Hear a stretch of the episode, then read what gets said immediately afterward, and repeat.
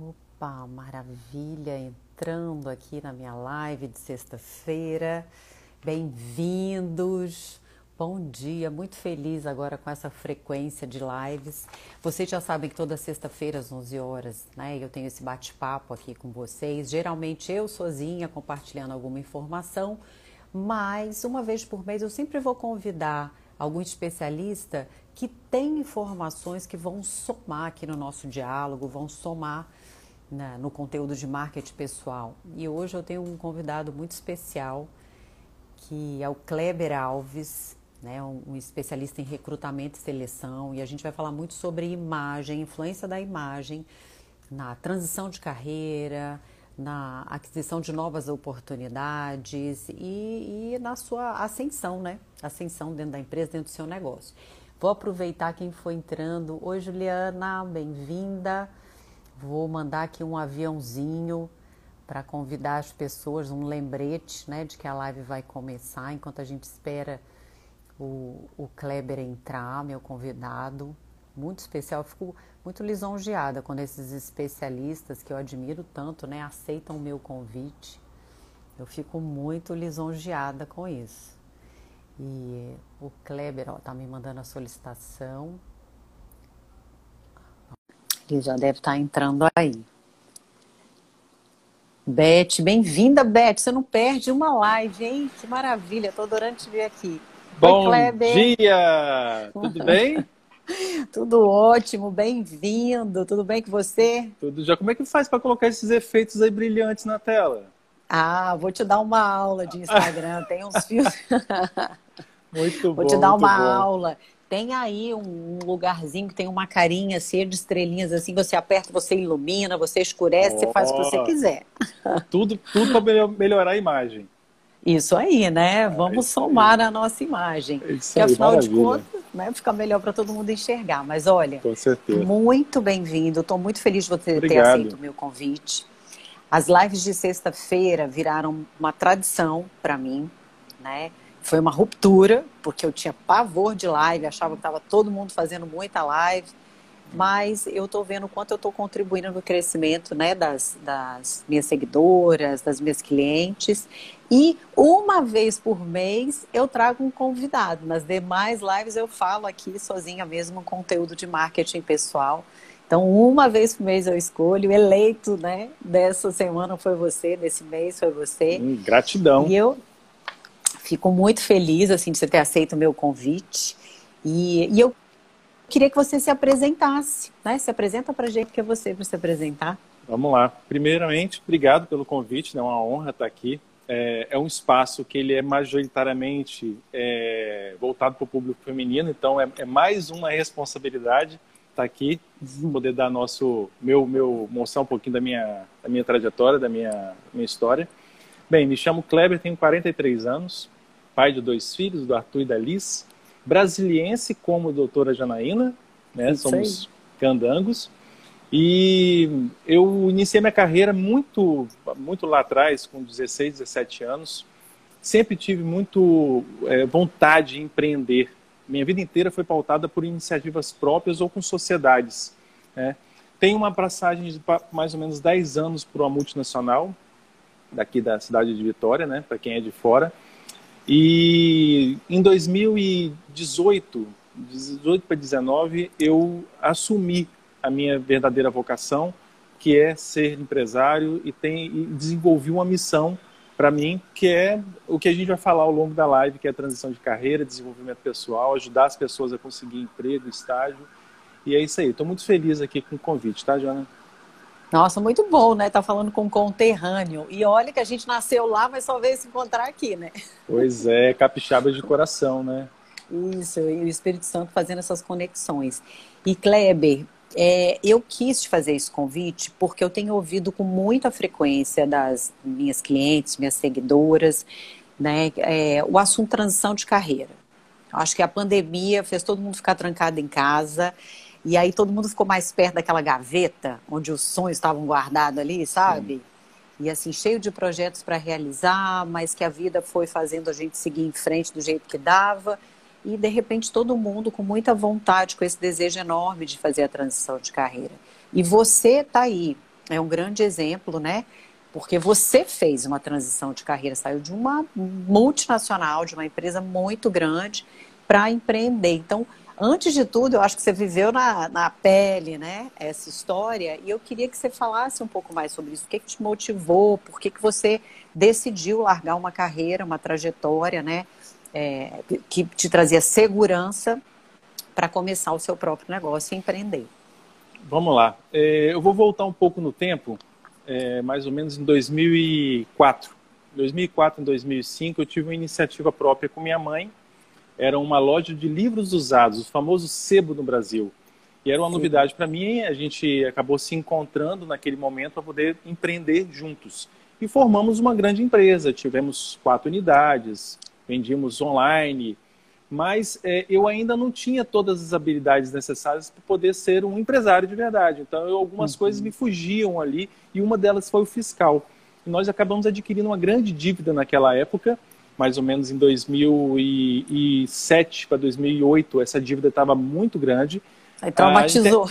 Ah, traumatizou e nesse momento eu recebi um convite. Foi a minha primeira transição de carreira, porque eu, eu imaginava que eu ia empreender por resto da vida e de repente veio um convite para poder é, ingressar um time comercial dentro de uma multinacional.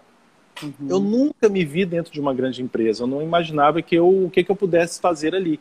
Mas foi uma experiência fantástica, passei 10 anos de muito aprendizado, conexões valiosas, e é, só que aquele desejo de empreender ele sempre existiu. E eu fui alimentando ele, pagamos a dívida, né? porque é, é, eu fui trabalhar para poder pagar dívida, né? E aí, desse meio de caminho, a gente forma família, começa a ver outras perspectivas, talvez de crescimento lá dentro, mas aquele Exato. desejo de empreender, ele sempre esteve, esteve ali comigo latente. E isso é mais forte que a gente, Janaína, e não adianta a gente segurar uhum. essa, essas vontades, né? O nosso está no nosso DNA. E aí, aos é. poucos, eu fui planejando esse processo e trabalhando, e tentando me desenvolver naquela carreira, tentando me destacar, mas me planejando aos poucos, no tempo que sobrava, é, eu fui aos pouquinhos. E em 2013, eu coloquei o, o primeiro pé para fora. Eu abri uma, uma escola à noite, então eu tinha uma carreira dupla, é, filho pequeno, uma correria enorme, é, trabalhava até por volta de 18 horas, depois ia para esse empreendimento próprio, ficava lá até às 11 horas da noite, todos os dias. E a, a, aqui dali, logicamente, que trouxe uma pressão para minha para minha rotina, mas também trouxe aprendizados valiosos, o quanto que é necessário a gente fazer o planejamento para essa transição. Pois bem, a vida andou, a rotina pesada continuou, eu era muito mais novo e achava que podia é, ser capaz de tudo, né? Uh, dormia quatro, cinco horas por dia e trabalhava o restante, né? Só que chega um certo momento que isso não, não fica mais sustentável. Não. Né? Isso, isso, começa a trazer prejuízos nos seus relacionamentos, traz prejuízos saúde. de saúde mental é. e começa a desgastar e começa a interferir no que você está entregando, na qualidade é. da sua entrega. Então, é, mas ainda assim era um planejamento, porque eu fazia algo além do meu trabalho remunerado. Então, eu fui, forma, fui é, formando essa base até que em 2019 a gente fez o desligamento da empresa e aí eu pude Sim. mergulhar no negócio. Só que o negócio já estava andando, já, é, já existia, ele Sim. já era, já se remunerava, já se pagava. E aí Sim. eu iniciei essa carreira de, de empreendedor 100% do tempo. E agora, sem volta. Pra, é, e pra quando uma... a gente mergulha 100% dentro da empresa, é que ela evolui mesmo, né, Kleber? Exatamente. Mas você é foi importante... até bastante prudente, né? Levou muito tempo as duas Poxa, carreiras, que é extremamente desgastante. É, é, claro que isso, que isso deixa cicatrizes, né? Essas cicatrizes, elas são... É, teve uma mais forte que eu que fez que mudou muito a minha perspectiva de, sobre isso tudo, sobre essa transição, uhum. foi quando eu, meu filho tinha seis anos de idade e ele não sabia andar de bicicleta ainda. E a gente ia uhum. para um local de lazer aqui na cidade e eu vi os outros meninos de cinco anos andando de bicicleta ele não sabia. Eu falei, ali, ali foi a chave de virada. Eu falei, eu preciso é, melhorar esse todo ambiente. Então, eu acelerei o meu desligamento da, da empresa, né? E é, acelerei do outro lado também essa forma, essa colocar essa empresa para andar. Então, assim, é, é, doloroso. É o ideal é que seja feito com mais calma. É claro uhum. que cada um tem um ritmo, uma forma de, de, de, de fazer isso acontecer. Agora, você é. também passou por uma transição isso, de carreira, é, né? Não existe é. muita receita de bolo, né? Olha, eu preciso dizer, eu estou me sentindo muito prestigiada. Quem está aqui na nossa live é a Claudinha Bolsonaro. Olha aí, ó. Uau, que honra! Nossa, agora sim, né? Agora sim. O, o Kleber, muito interessante. Acho que você foi até muito prudente aí nessa transição, né? E eu também sou empreendedora, hoje sou empreendedora. E eu sou de uma geração, acho que a nossa geração, é, que foi criada entendendo que uma pessoa bem sucedida era aquela que se formava em, em escolhia ali a sua profissão, se formava e seguia nela, né, por 20, 30, 40, 50 anos. Aí o sujeito era bem sucedido, fazia mestrado, doutorado, né? E era um especialista de especialista, mega especialista. Eu sou, quem nasce em Brasília geralmente, né, é filho de funcionário público, e eu fui criada com aquela mentalidade dentro de casa de funcionalismo público, da segurança acima de tudo. E era um conflito para mim, porque já existia essa veia curiosa, né, de empreendedora, querendo é, é, saber, aprender coisas novas, eu não conseguia passar uma coisa interessante perto de mim, sem eu querer saber mais sobre aquilo. Não dava para continuar na linha reta o tempo inteiro. Dois. é assim mesmo. E assim foi. Então, é, realmente, assim, eu tenho ao longo da minha história várias carreiras, acho que cinco. Cinco, porque eu, eu fui menor estagiária também, né? Então, eu já trabalhei muitos anos e eu era boa no que eu fazia, viu? Mas é que eu mudava porque eu achava outra coisa interessante. Fui fisioterapeuta muitos anos, depois eu escolhi a fotografia, me apaixon... sou apaixonada com arte, com composição, olha, com iluminação. Olha o que você fez, né? Fisioterapia para fotografia. É, só tinha o F em comum, né? Fala Zé. Mais nada. E Mas postura a, e imagem, né? Que são correlatas, é, a, né? A fisioterapia me trouxe essa noção é. de postura, linguagem corporal. E aí veio a fotografia. Depois eu acabei caindo no universo corporativo também, né? E fui executivo de contas em São Paulo e vivi essa experiência de venda B2B. E, e sentar numa mesa de negociação em São Paulo, se você não souber dançar aquele balé, né? Sim. Você nem abre a boca para negociar. Eles têm um ainda... vocabulário próprio, né?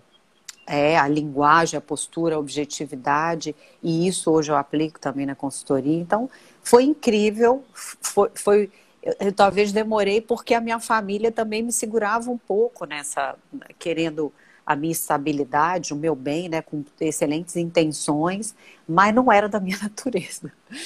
E uma das coisas que me ajudou nessa virada de chave, porque eu também tinha a noção de que a gente ou nascia geneticamente empreendedor, ou não, né? Tinha dois uhum, times. É. E eu achava que eu estava do time dos não empreendedores, né? Mas o Empretec foi muito legal para mim. Hum, eu fiz eu o fiz Empretec. Também. O Empretec mostrou para mim que eu já tinha ali algumas skills, né, algumas habilidades ali desenvolvidas e que tinha as que eram mais frágeis e nela estava o planejamento, tá? Para você estava sobrando, para mim estava faltando. Uhum. e, e aquilo me ajudou, né, a correr atrás disso um pouco mais. E, e, e diz para mim assim, o que que você acha que foi assim, uma habilidade que alguém que quer empreender, começar uma carreira nova, fazer uma transição que você viveu aí na pele, que, que habilidade você acha que essa, essas pessoas precisam ter para dar espaço? É, você tocou num ponto interessante que o Empretec, né, do Sebrae, ele é um programa mundial, né? E é, eu fiz ele é o protocolo 90, da ONU, né? Da ONU, exatamente. Eu fiz ele em 99 e ele me trouxe, ele, ele me é, entregou lições valiosas naquela, naquela época. É, eu com 20 e poucos anos, muita vontade, mas assim, é, é muita motivação sem direção, né? É um carro descontrolado. e aí o, o Empretec ele me trouxe o primeira, a primeira grande lição, que é você precisa planejar. Por mais que o tiro seja é. curto é. ali, você precisava de fazer planejamento.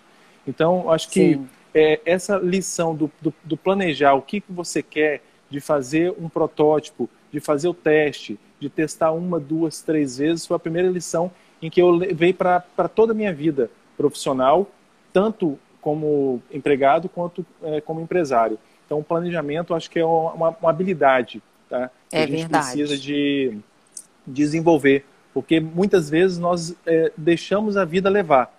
É, as carreiras, o dia a dia, a rotina, a família vai sendo formada, mas você precisa fazer esse planejamento de enxergar no médio, curto e longo prazo. E isso tem um impacto verdade. tremendo na nossa, na nossa vida, quando você consegue estruturar um planejamento. Então, sim, disciplina, organização, planejamento são itens que não podem faltar aí numa transição de carreira. Né? É, no empreendedor, né? Não, para tudo, olha a honra, Lucas Fonseca na nossa live. Mestre, mestre para Lucas tudo. Fonseca. Eu vivo citando frases dele aqui que eu adoro, né?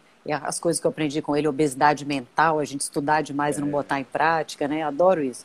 E olha, eu concordo plenamente com você. O, aliás, recomendo aí, viu, para quem vai fazer transição de carreira, quer empreender em Pretec, é um bom início, porque é um protocolo da ONU aplicado aqui pelo Sebrae e abre o nosso olhar, né? Eu tive uma devolutiva de um dos exercícios assim de me derrubar sobre planejamento também, que eu era fazejadora, muito empolgada, sem, na verdade, pensar onde eu queria chegar, o, estruturar o caminho, né? O empreendedor, ele, naturalmente, ele é um executor.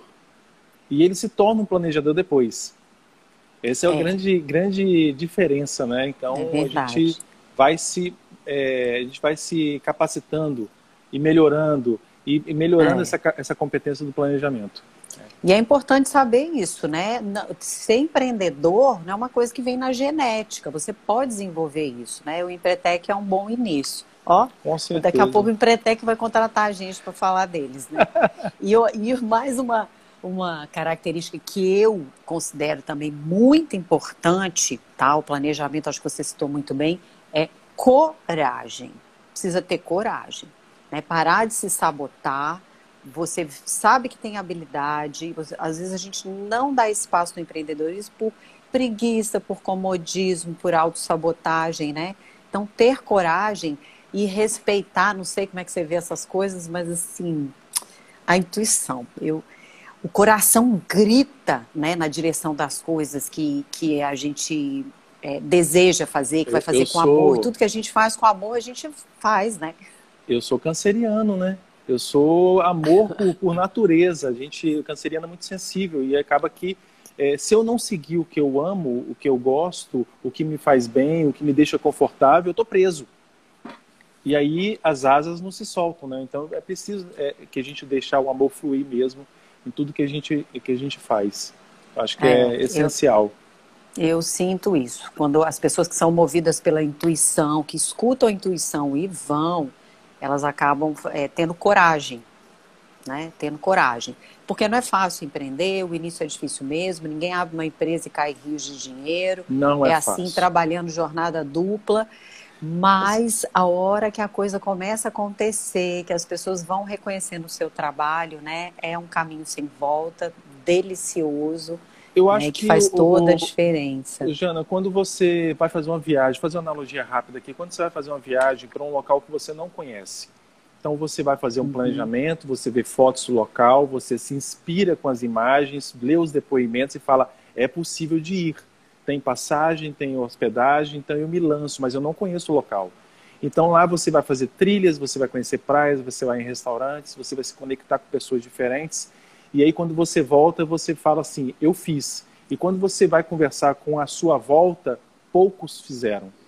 E aí você fala: é possível. Então, a coragem, ela é, é indispensável para que você vá, se lance, mas com planejamento.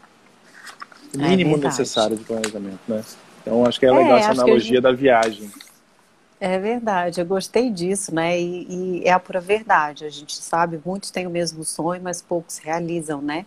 Então, é essa a diferença está aí, nessa coragem, nessa virada.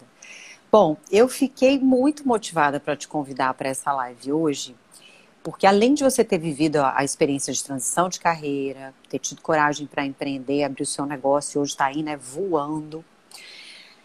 Hoje, é, o, o seu propósito está envolvido em ajudar pessoas, em apoiar as pessoas que estão nesse movimento de transição Sim. ou de início de carreira né? E para quem, quem não sabe ainda, na minha rede, que eu acho difícil não saber, eu e o Kleber, a gente faz parte do BNI, que é o Business Network International, que é uma metodologia né, usada em todo o mundo, uma metodologia americana, é, de reuniões de grupos de networking. O Kleber faz parte de um grupo, eu faço parte de outro, né, o nosso contato existiu a partir desse grupo de network, e uma prática muito comum dentro da metodologia é a gente realizar reuniões que se chamam um a um. Então, eu fui procurar o Kleber porque ele tem a Educavix, que é uma empresa que faz é, é, recrutamento, é, recrutamento, né, e, e arruma estágios, porque eu tenho duas adolescentes e eu já estava mapeando uma oportunidade para elas, queria entender como é que funcionava isso. Aí no nosso um a um, ele me revelou uma coisa sensacional, porque eu assim, eu só achava que estágio era para adolescente e ele me falou que existe estágio para todas as idades. Então, quem está em transição de carreira, 30, 40, 50, 60 anos, e quer aprender na prática alguma função, porque está querendo empreender, abrir o seu negócio, tem aí uma oportunidade. Aí eu falei, você precisa ir lá falar para as minhas clientes disso. então, conta para gente como é que funciona esse esse movimento, sabe? Como é que as pessoas se cadastram? Como é que é essa busca? Como é que faz isso para quem é, né, tá mais maduro, assim, vou chamar de maduro? É, mais experiente. É, mais experiente. O, o estágio ele tem uma lei federal que regulamenta esse processo, né? Essa lei federal ela tem algumas é, características, algumas orientações que ela dá. É, e uma delas é que não, não, tem limitação de idade. Na lei não fala nada sobre a questão de idade. Ela só fala sobre a questão de você estar devidamente matriculado e frequentando uma instituição de ensino é, público ou privada, médio ou superior. E quando a gente uhum. fala de especificamente da, da, de pessoas que estão com a idade um pouco mais avançada, estão em transição de carreira, já tiveram uma, duas, três, quatro carreiras, é, esse parâmetro também é válido. Porque você imagina o seguinte, Anaína, você viu, você viu o filme o, o Senhor Estagiário? Lógico, adoro. Então, ali foi muito bacana Você porque viu quanto ele, ele tinha para acrescentar dentro da Poxa, empresa, né? Olha a ele não sabia nada de tecnologia. Cara. O pessoal tinha que ajudar ele o tempo todo. Gente, assistam esse filme, O Estagiário. É, o Senhor Estagiário. Sensacional. E é bacana porque você imagina um senhor de 70 anos, de repente se propõe a, a conviver com pessoas com muito menos idade, mas ele traz uma bagagem de vida muito, muito grande e que é útil para aquela organização. Então, assim, o filme foi muito feliz naquele contexto de, de, de mostrar que é possível. E quando a gente traz para a nossa realidade brasileira, que essa lei ela apenas fala que você tem que estar frequentando uma instituição de ensino. Então, a gente tem alguns casos aqui na, na empresa de pessoas, e aí é, é, depois a gente vai abordar a questão cultural das empresas, né? Mas nós temos alguns tá. casos aqui de pessoas que estavam em transição de carreira, fazendo MBAs uhum. e que aceitaram uma, uma bolsa de estágio para poder aprender aquela nova atividade. Você uhum. foi bancário durante 25 anos. Você aposenta no banco e aí fala: o que, que eu vou fazer agora? Eu vou fazer um MBA em recursos humanos, certo? E aí é, você, durante dois anos, dependendo da, do prazo da, da faculdade, vamos colocar que seja dois anos, você vai cursar aquela nova disciplina, vai aprender novas competências, novas informações. Porém, você só tem a, a, a formação contábil, em que você empregou durante 25 anos. Como é que você fala para o mercado que você é capaz de entregar? O estágio é uma excelente via de acesso. Então você não, você, Vamos, vamos colocar assim, você já está com os boletos pagos, né? Está aposentado, está oh. tudo certo, está tudo organizado, mas é, você pode se dar ao luxo de receber uma bolsa estágio e ficar seis horas numa empresa aprendendo e entregando. Eu acho que essa troca para a empresa, para as pessoas da empresa e para aquela pessoa em transição de carreira é uma troca extremamente rica muito rica. Sem dúvida, porque muitas pessoas deixam de começar o seu novo negócio porque ficam né, naquela barreira de, ah, mas eu não tenho não, experiência, e a, e a não vergonha, tenho. Ele não tem experiência, tem vergonha. Gente, não tem que ter vergonha. Eu acho que a vergonha é a gente não fazer. A vergonha é a gente não se lançar. É, a vergonha é não bater na porta da empresa e falar assim, olha, estou fazendo uma pós-graduação, uma graduação nova e eu quero aprender, eu estou aqui poder, disponível para poder é, auxiliar e ocupar uma carreira, é, uma, uma cadeira é de estagiário né, na empresa. Ó, quem ainda tem vergonha, assiste o senhor estagiário, que você vai perder toda a vergonha e vai achar o máximo, né, esse recomeço. A sua fala, ela foi tão assim, straight ahead, para uma cliente minha, para Luciana Haddad, que oh. não está assistindo, que me mandou uma mensagem falando, Jana, não vou poder assistir, mas você vai deixar gravado? Vou deixar gravado, gente. Ah, vai gravar Porque então, né? É a história dela é essa, foi bancária há muitos anos e agora ela está num caminho. Então, assim, Luciano, ó, presta atenção, que foi perfeito. E vamos falar também porque eu acho que tem muitos pais, muitas mães, sobre a questão do estagiário para o jovem mesmo, né? Dessa, como é que é essa conexão, como é que funciona esse cadastro, né? Que tipo de oportunidades que tem para para e qual a faixa etária? Fala para a gente também, porque ó, gente, esse negócio de menino morando em casa até 30 anos de idade, não dá, não, né? Eu tenho é visto muita mãe reclamando. é uma realidade hoje, né? É uma realidade. Vamos botar essa a moçada para tá saindo de casa aos 35 anos, né? Então, é. tem uma, uma, uma, uma, um vídeo que foi gravado pela Porta dos Fundos, que é aquele programa humorístico, e que fala de um, um, um cara já com 40 anos morando na casa dos pais, e muito bacana. Mas, é, é, aí ele vai morar que... sozinho, começa a aparecer papel embaixo da, de, de pagamento e fala assim, nossa, não sei o que está acontecendo, está brotando papel. Não, não é sei o que acontece na minha pia. Eu deixava a louça suja, quando eu voltava estava tudo limpo, agora fica aí tudo sujo. Pois é, eu os pais têm que incentivar mesmo a, a, os seus filhos a saírem, para se lançarem, né? É, Nós iniciamos, é. eu comecei a estagiar com 14 anos de idade, porque eu falei, pai, eu quero é, estagiar, eu quero aprender. Na verdade, eu não sabia nem o que era estagiar, eu só queria aprender, eu queria sair de casa e ver uma, uma, uma, outro, uma outra é, vida. E é desenvolve é muitas habilidades, né? É, Demais, Jana. O comprometimento, pontualidade, o entendimento de hierarquia. Exatamente. E a hora que eles entendem o que, que é liberdade financeira, né? Pronto. Aí todo menino gosta de trabalhar. Com também comecei primeiro, cedo e o estágio fez toda a diferença para mim. É, é. Primeiro tênis, a primeira bicicleta, a primeira roupa, isso tudo tem um valor inestimável é, isso fixa na cabeça né, da, da, da, do estudante. Eu acho que todo estudante deveria pa passar por um, um estágio. É, existe uma, uma, um problema muito sério no Brasil em relação ao estágio, que é o gap entre a quantidade de vagas ofertadas e a quantidade de estudantes que estão ativos. É um gap uhum. imenso, quase 17 milhões de diferença entre vagas de estágio e estudantes. É, isso está muito ligado à cultura das empresas. As empresas é, acabam que não abrem a, as vagas de estágio. Agora, aquele estudante que está disposto a, a iniciar um, um, estágio dentro do seu curso, é, ou é ensino médio ou superior, é uma informação importante: o estudante só pode começar a estagiar a partir dos 16 anos. Antes disso, o programa é o menor aprendiz, que vai de 14 aos 16. Tá. Após os 16, não tem mais idade, pode ser o de 70 anos, como pode ser um jovem início de carreira. Eu acho que tem algumas questões é, é, aí que são importantes de pontuar. É, tá. Primeiro, você fazer um bom currículo. Você escrever, tu, por mais que você não tenha experiência, esses dias eu atendi uma mãe que ela falou assim, Kleber, como que meu filho vai começar e vai se concorrer a uma vaga de estágio se ele não tem experiência nenhuma? Eu falei, eu duvido que ele não tenha experiência. Alguma coisa ele deve ter feito já que é, é importante de mencionar. Aí eu descobri uhum. que o, o, filho dela programava em uma linguagem X, que ele já tinha feito trabalho voluntário, que ele já tinha feito é, é, é, trabalho em colônias de férias, ele já tinha feito alguma, algumas é, atividades importantes a serem mencionadas lá. Porque as empresas sabem que os jovens não têm experiência.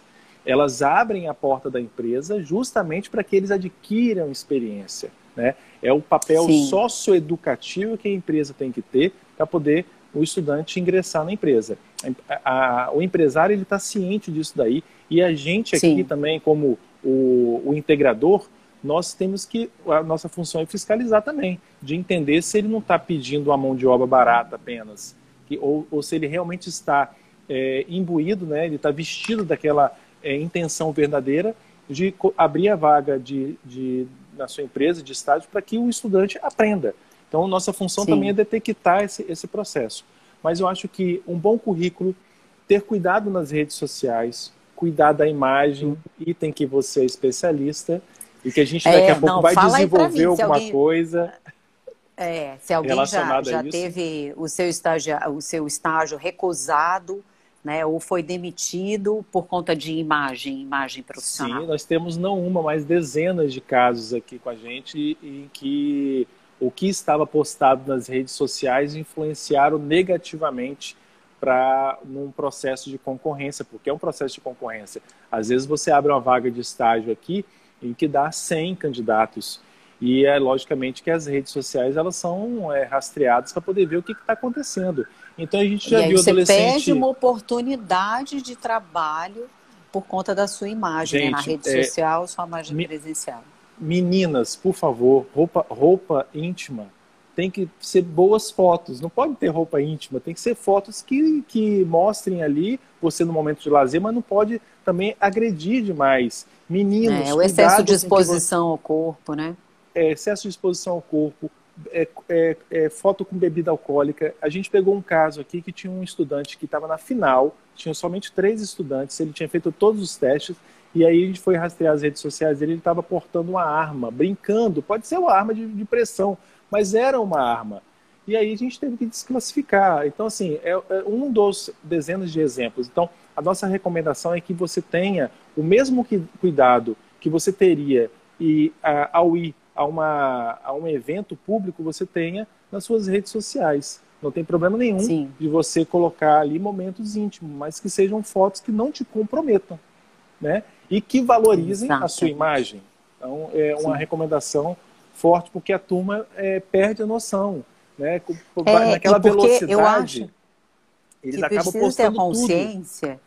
É verdade. E precisa ter a consciência do seguinte: hoje faz parte do processo de recrutamento e seleção, faz parte do processo de contratação de qualquer serviço.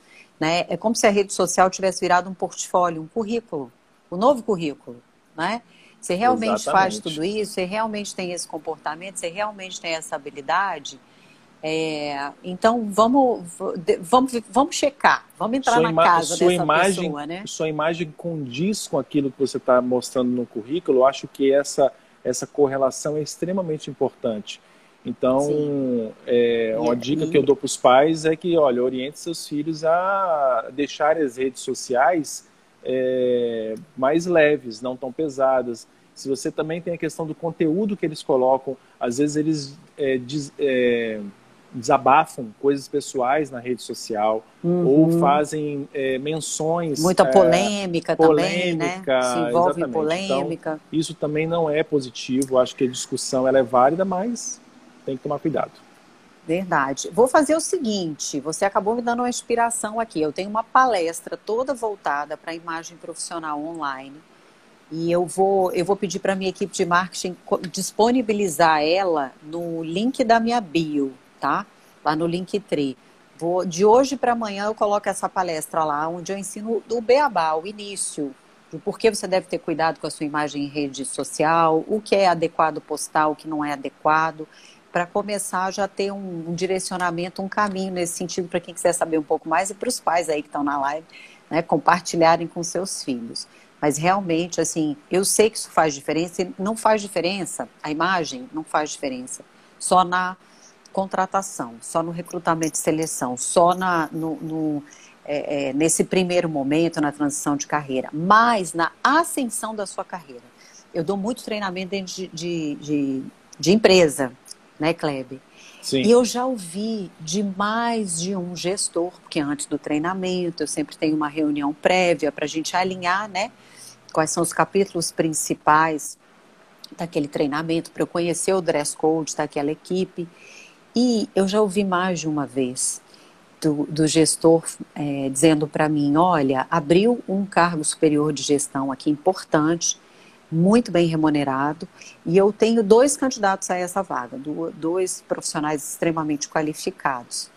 E, e, e, tem uma que tem um destaque maior, era para ela que eu queria dar esse cargo, mas a imagem dela, o comportamento na rede social não está adequado e coerente com a imagem da nossa empresa, então eu vou dar o cargo para o outro. Olha, todo recrutador hoje no Brasil, acredito que no mundo, rastreia as redes sociais é, dos candidatos. A primeira coisa que eu faço na hora que eu pego um candidato de, de para um cargo de supervisão de gestão é olhar o LinkedIn dele. E eu quero ver o que, que ele está postando ali. E aí eu vou e olho uhum. o Facebook, sim, eu quero entender quem é essa pessoa. É, a, a, a, maioria não tem noção Como de que se é relaciona com o mundo, né? Exatamente. É. Então, é... eu, uma última estatística que eu tinha visto, mas isso foi antes da pandemia, que 70% das empresas é, verificavam as redes sociais antes de uma contratação. Você acha que esse percentual já aumentou, então? Né? Ah, eu acredito que hoje deve ser 100%. Se a empresa não tem essa 100%. habilidade, é porque talvez ela não esteja com um profissional ali que esteja atualizado né, dessa prática, mas hoje 100%. Nossa, então ó, vocês vão assistir minha palestra, mas ela está desatualizada lá, porque lá eu coloquei que 70% das empresas, então é mais do que isso, né? Então piorou foi, ainda Foi feito antes da pandemia, né? Foi feito antes foi. da pandemia. Então, olha Tudo só, antes né? da pandemia era diferente da Janaína. Então, os dados, é, os dados se amplificaram muito mais. Exatamente. E, nesse processo, né, como é que funciona? Ah, eu quero ser estagiário. Eu procuro a Educavix, aí eu tenho que ter lá o meu currículo, é. vocês fazem entrevista, e aí nós vocês fazem um... esse cruzamento com as empresas? Nós, faz... Então, nós temos um site onde que a gente concentra todas as vagas, elas são vagas públicas, né? Nós não temos vagas é, é, é, privadas, as vagas são públicas. Então a pessoa entra lá no endereço grupoeducavix.com.br e lá no, no, no menu ah. superior ele clica em vagas. Então ele vai ter acesso a todas as vagas, entende qual que é a vaga de interesse e clica em é, se cadastrar, se candidatar. E aí vai ter acesso a poder fazer o cadastro, né? É, agora, é, uhum. voltando na, na, na, questão da pessoa mais madura, essa uhum. pessoa já tem um network construído ao longo da carreira dela. E ela pode se aproveitar Sim. desse network com tranquilidade. Não precisa ter receio. Eu acho que é um. um é um é, você tem a iniciativa de ligar para um conhecido que tem uma empresa e falar: oh, estou em transição de carreira, quero aprender essa nova competência estou disponível para poder fazer um estágio. Não tem problema nenhum. A empresa, eu acho que vai aceitar você com, com, com grande satisfação. Existe um movimento hoje, Janaína, já é, que, que, se criou um pouco, um pouco antes da pandemia, por final de 2018, 2019, para poder é, é, promover a contratação de pessoas sêniores, pessoas acima de 50 anos, 50 a mais, que são profissionais uhum. que estão disponíveis no mercado. É, você sabe que em termos de previdência, daqui a pouco nós vamos ter mais pessoas é, com idade, aposentadas do que jovens produzindo. Então, esse, esse, essa grande parcela da população brasileira está disponível tem muita experiência. E por que não a, aproveitar essa experiência e trazer eles para dentro da empresa? Então não tem demérito sim. nenhum, ao contrário, façam isso sim. Vai fazer a transição de carreira, utilize o estágio durante seis meses para poder você se capacitar. Né? Tá. E uma outra coisa interessante que, que no nosso A1 você falou, que é sobre as empresas. Nem toda empresa sabe que ela ganha, que tem benefícios em abrir oportunidade, né, para as pessoas é, mais maduras ou mais jovens, estagiários de uma forma geral. Eu achei curioso isso, né? Então é. fala para a gente quais são as vantagens de um empresário e qual o tamanho dessa empresa, né? Pode ser um empresário de, de, que tem uma empresa de um só, que tem 100, né? Qual, quais são as vantagens para a empresa abrir oportunidades para estagiários? Bacana. É, a primeira coisa a se dizer é o seguinte: é, para você contratar um estagiário, você tem que ter formação na área que ele está estudando, ou você ter experiência na área que você quer, quer trazer o estagiário, né, do curso que ele está fazendo. É, qualquer empresa pode contratar um estagiário, seja ela uma limitada, uma SA, uma MEI e até mesmo profissional liberal é, é, no CPF. Então, se você, por exemplo, é uma, uma cabeleireira que não tem MEI, que faz em casa, mas está tendo dificuldade com fazer os agendamentos, é, entrar em contato com o cliente, confirmar o horário, dar suporte para profissional é, sênior da empresa, você pode contratar um estagiário e poder fazer isso aí. um estudante de ensino médio. Então você pode colocar no seu CPF é, e aí o, o, colégio, a instituição de ensino que faz essa é, regula isso, que ela ela faz uma avaliação. Então basta que as atividades estejam coerentes com o exercício da, da, da essa correlação do curso dela, que não tem problema nenhum. Uhum. Então não tem é, Gente, restrição. Maravilha. Toda e qualquer empresa, empresa é, MEI, profissional liberal pode contratar um estagiário. Basta Nossa, a gente fazer a correta compliance do contrato, verificar se aquelas atividades estão compatíveis com o curso que o estudante está fazendo. Mas é geral. É o que eu falei com você no início. Existe uma falta de cultura das empresas na, no uhum. processo de contratação de estágio Sim. de estudantes. E todo mundo Verdade. corre da lei federal. Por que, que corre da lei federal? Aí tem uma, uma, uma coisa interessante. Alguns são traumatizados por ter colocado estagiários, não ter feito a processo da, da forma correta e ter infringido o que? A CLT. Quando um estudante ele tranca a faculdade ou é, não para de frequentar, ele é, automaticamente ele está infringindo a lei. Aí ele vira o quê? Um funcionário. Então, se tiver uma fiscalização, ele pode ser multado e fazer com que aquela, aquele estudante tenha que ser absorvido como funcionário da empresa. Então, uhum. muitos empresários não querem correr esse risco porque querem fazer a coisa sem agência especializada e acabam uhum. se traumatizando ali ao longo da vida. A gente tem dezenas e centenas de casos aí de empresário falar, ah, estagiário não, dá muito trabalho, mas é porque nunca usou uma agência especializada. Quando utiliza, Entendi. você sai de um estagiário para 30 estagiários, não tem problema nenhum. Não tem limite de, de, de quantidade de estagiários. Entendi. Então, a vantagem de ter uma Educavix, por exemplo, no, no intermediano isso, é protege não só o protege empresário... ambas as partes. O as estudante, para ele não ser explorado, e a empresa, para que ela não infrinja a CLT. Uhum. Não, e o melhor de tudo, né? Faz a conexão, né? Certa, é, porque senão conexão, uma pessoa sozinha procurando estágio por aí, imagina quanta cabeçada né, vai dar e quanta porta vai bater. E se você faz lá um cadastro, entra por uma empresa que vai fazer um cruzamento de que habilidades, né, quem tem, como quem tem, quem não tem, né, o que que para qual empresa vai ser mais indicado, vai realmente, né, facilitar muito o caminho. Pensa comigo, ah. o caso da no, caso da cabeleireira, ela saiu de uma empresa, montou um salão em casa e está empreendendo. Ali é, uhum. ela virou empresária, ela está trabalhando com, com, com, beleza, atendendo os clientes. Então, ela, ela começa a ter é, uma série de atividades correlatas ao exercício da função que tomam muito tempo dela. Ela tem que organizar a agenda, ela tem que verificar material, limpeza, fazer o atendimento, cuidar do marketing da empresa, cuidar das finanças. Exatamente. Tá, tá chegando o, o tempo? Não, tô assim, ah. eu, eu, eu, eu, preciso jogar é porque na hora que você o telefone, assim, marcar. Exatamente. E é, ali, de, qualquer de repente... um que começa a empreender começa a precisar de tudo isso, né? E às vezes não, não dá é... ainda para contratar um funcionário. Exatamente. Não é empreendedor, é eu empreendedor. Né? E aí você eu... precisa de eu empreendedor e você precisa de uma pessoa. Você não tem essas as habilidades necessárias. Aí você vai e começa esse processo, lança vaga mal feita no, no, na internet, vai lá em grupo no WhatsApp, começa a receber uma centena de currículos, avalia ali mais, mais ou menos, marca com uns 10 pessoas que você nunca viu na vida, o pessoal para na porta do estabelecimento ali, ela faz uma entrevista de qualquer jeito e aí ganha o quê? Um problema. Porque não fez a descrição correta do cargo, não fez a triagem, é. não fez a entrevista de forma correta, e aí você começa a ter um monte de problema. Então, acho que é usar uma empresa especializada seja de emprego ou seja de estágio, é o melhor caminho.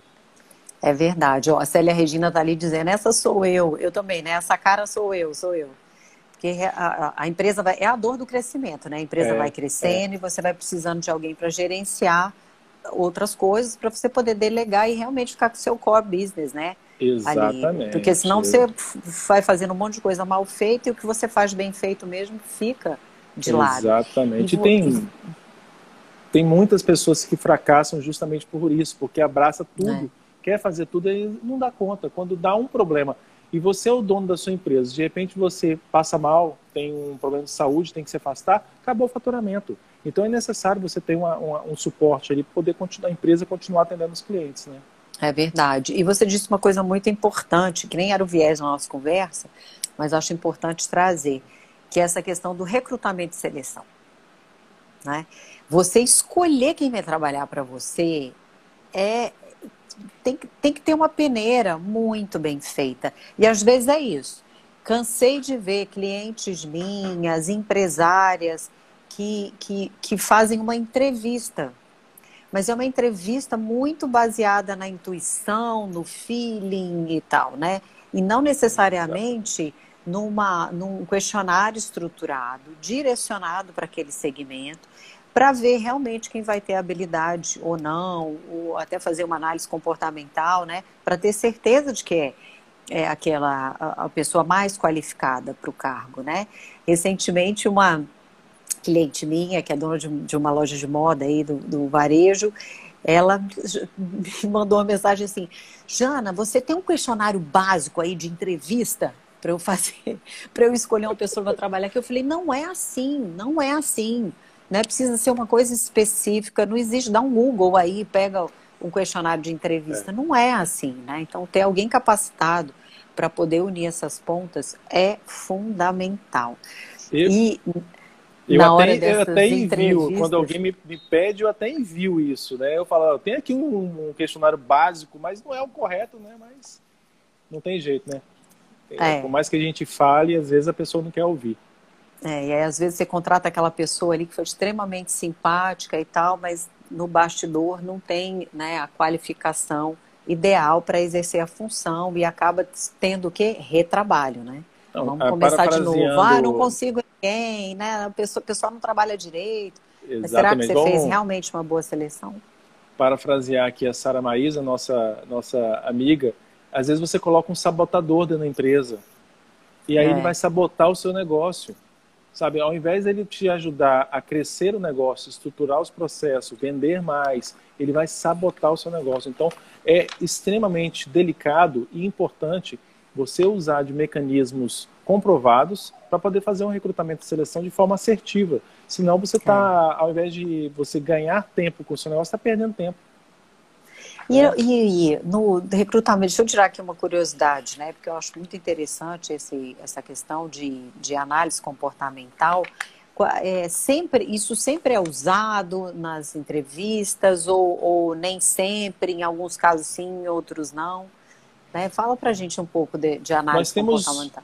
É, vamos lá. É, nós temos uma, alguns tipos de análise comportamental. Né? Então, você tem metodologias que são aplicadas hoje para você fazer. Então, você tem o mais, o mais conhecido que é o DISC, em que você vê quem é dominante, fluente, conforme, é, é, estável. Você tem é, o HBDI ou o MDBI. Você tem o Big Five, que hoje é muito usado.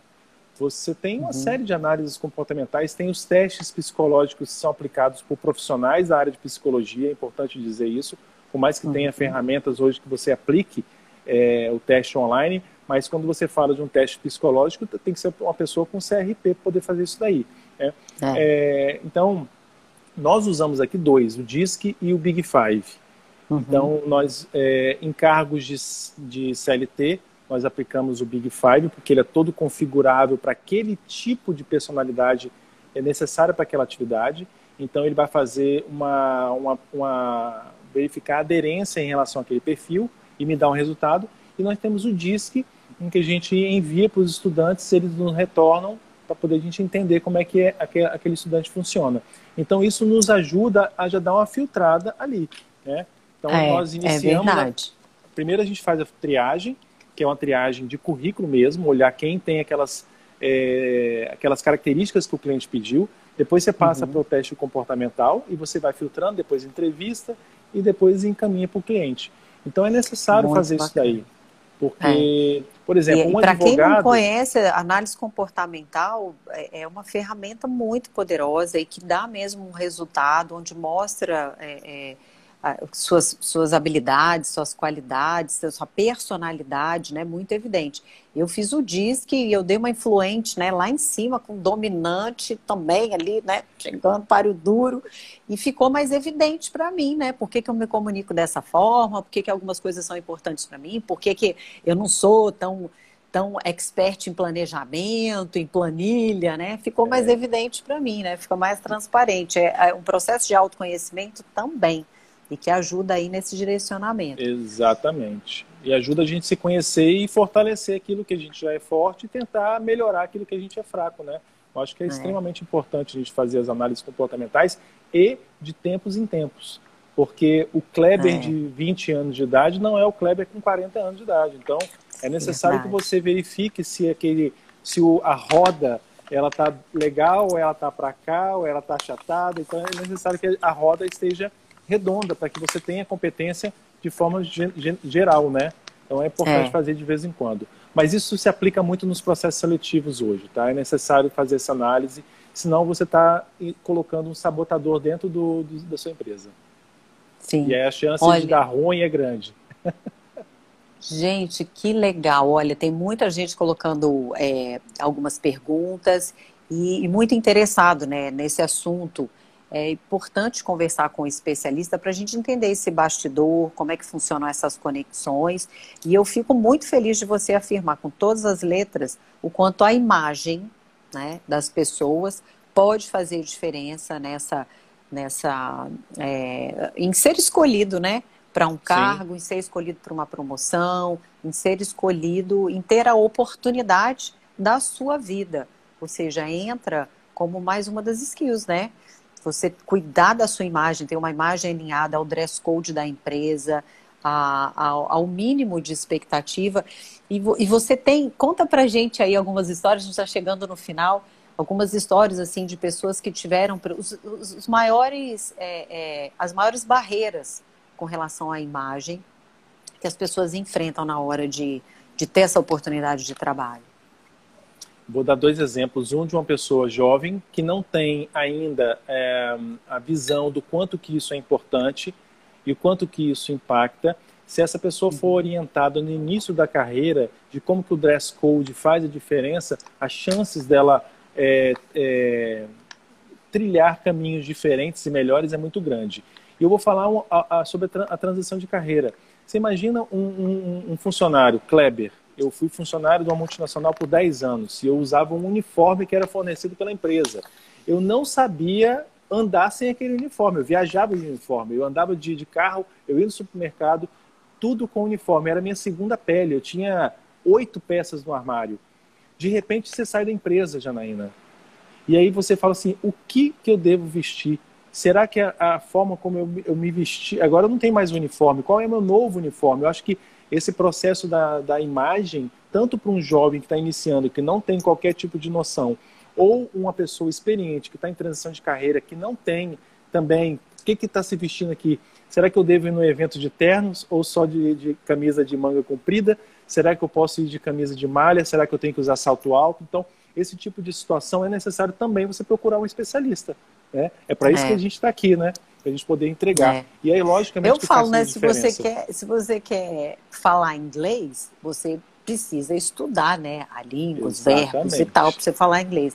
Se você quer ter uma boa imagem, você precisa estudar e ter um mínimo de conhecimento do que é dress code, do, do idioma do que você veste, né? O que, que significa cada coisa. Qual é a eu sua falo, cor?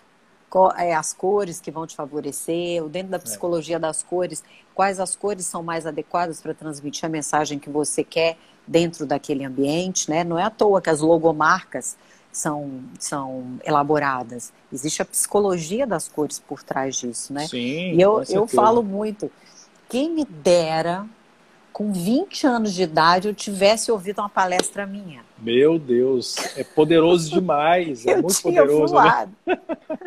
é Porque eu esbarrei em situações assim de ser chamada e falar, olha, isso está adequado, não está adequado, de ficar extremamente magoada, né?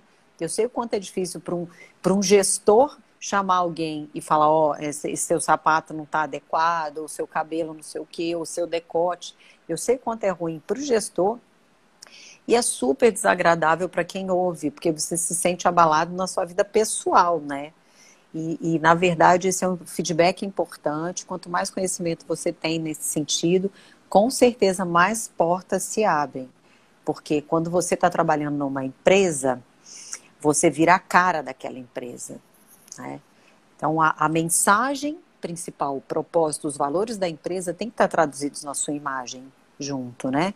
Senão, é, é, inevitavelmente, toda... uma hora você vai ser carta fora do, do baralho. E toda empresa tem um código específico de vestimenta. É necessário Sim. você respeitar. Você, você se propôs a ser contratado por aquela empresa.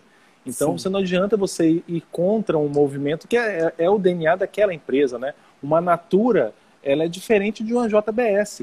Uhum. São segmentos completamente diferentes, com culturas diferentes. Então, é necessário é. que você entenda o dress code ali daquela Exatamente. Daquela o, o, e, e, o dress code, exatamente, o dress code pode ser formal, informal, ou ele pode okay. ser um intermediário, que é o business casual. Então, em qual desses padrões de dress code, Mas é necessário ter um alinhamento, né? É, é isso, e, e, isso é muito importante que as empresas tenham consciência, tá? Porque é um é papel da empresa, né?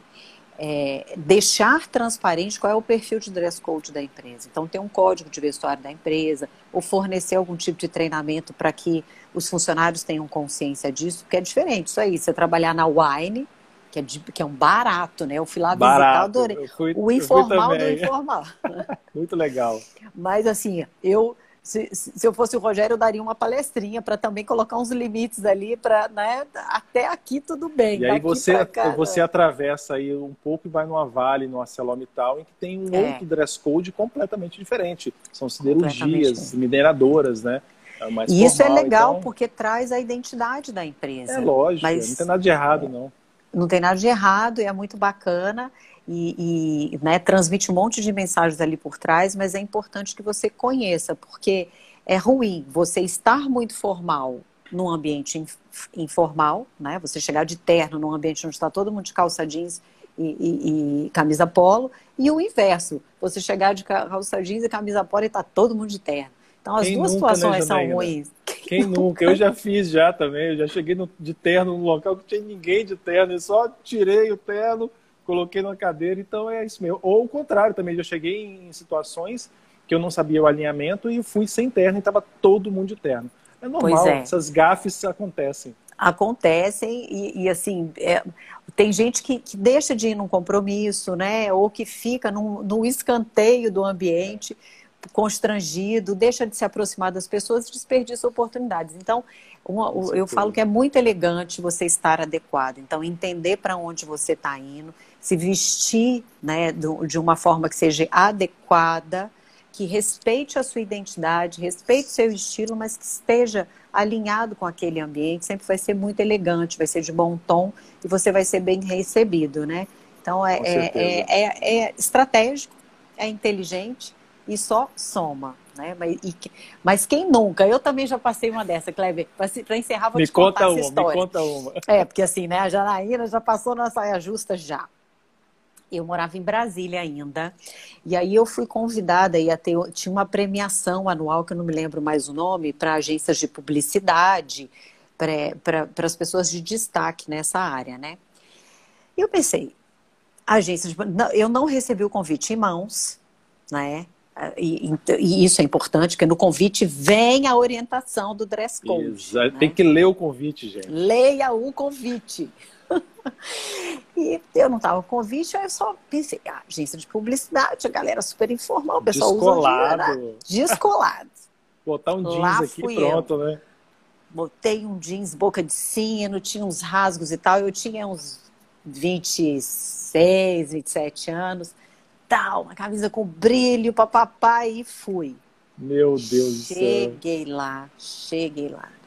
Todo mundo de terno e gravata, as mulheres de vestido longo, não sei o que, não sei o que. A minha sorte, eu falei, ah, também não quero ir embora, não. Na festa ia tocar uma banda que eu adorava e que era uma banda de música anos 70. Eu colei na mesa da banda, porque eu estava lá com uma boca de sino, eu estava meio mais para o ano 70 do que para o dress code da festa. Eu colei na mesa da banda falei, gente, me salva. Eu não estou adequada, mas deixa eu fingir que eu sou da equipe, eu vou ficar por aqui. Era e aí eu, eu finge que eu trabalho com vocês. Finge que eu trabalho aqui, né? Eu sentei na mesa da banda e ali fiquei, foi super divertida a noite, assim, né? Não perdi a noite, mas poderia, eu fui salva pela banda. Ainda bem, porque se fosse uma banda de jazz ali, você tava lascada, né? Aí não tinha jeito para mim, né? Eu ia ter que ir lá no, juntar com os garçons e falar: me arruma uma roupa preta aí, gente. Mas Bom, é importante Kleber, mesmo. Olha, que delícia Ô, de conversa. Muito bom. Muito Passou obrigada. tão rápido, né? Passa rápido, é muito bom esse bate-papo. Eu tenho certeza que as pessoas aprenderam muito. Live ótima, olha, já vi vários comentários bacanas. Alguns brasileiros entraram aqui. Oh, e eu tenho certeza, eu vou deixar a live salva, tá?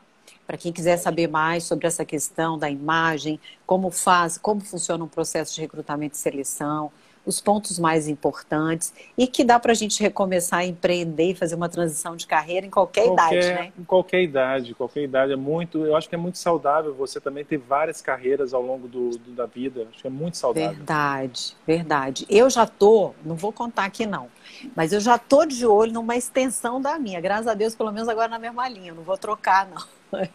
mas assim, uma extensão da minha carreira, porque, Sim. e quem sabe eu não vou precisar aí do seu apoio, né? Numa, Opa, estamos no, à disposição. No, no estágio. estagiário. Eu ia adorar ser estagiário. Olha, Kleber, Maravilha. muito obrigada, sabe? Bom fim de semana para você. Obrigado para você também. É, muita saúde, Deus te abençoe e assim. Pra gente. Gratidão, porque eu adorei essa live, foi maravilhoso. Tenho certeza que os comentários foi, foram ótimos. Vou deixar salva, tá? Tá e ótimo. depois eu quero o comentário de vocês que assistiram a live, o que, que vocês mais gostaram, o que, que vocês aprenderam. Se tiver alguma dúvida também, pode deixar ali que o Kleber vai monitorando e responde pra gente. Tá bom? É isso aí. Valeu, gente. Muito obrigada. Um beijo. Tchau, tchau. Valeu, tchau, tchau.